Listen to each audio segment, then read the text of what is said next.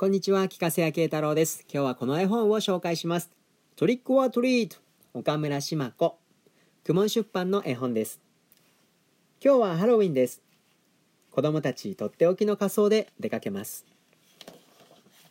さあ、準備ができた。行くよ。合言葉は、トリックオアトリート、お菓子くれなきゃいたずらしちゃうぞ。みんなも一緒に言ってね。よし、最初はこの家に行こう。ドアを叩くよ。トントントン。合言葉を言うよ。大きな声でせーの。トリックはトリート。お菓子くれなきゃいたずらしちゃうぞ。はーい。ちょっと待っててね。中から声が聞こえました。と、始まります。こうしていくつかの家を回るんですけど、絵本を見ている子供たちもノックをする真似をして、お菓子をもらう真似をして、嬉しそうな顔をする絵本です。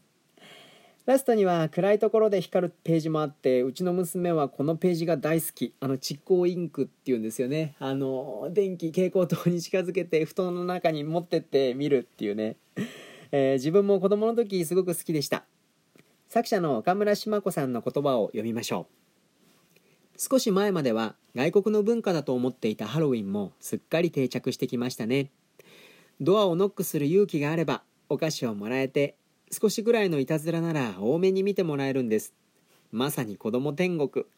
そんな子供たちにとってのハロウィンの楽しさをこの絵本にたっぷり詰め込んでみたつもりです。とあります。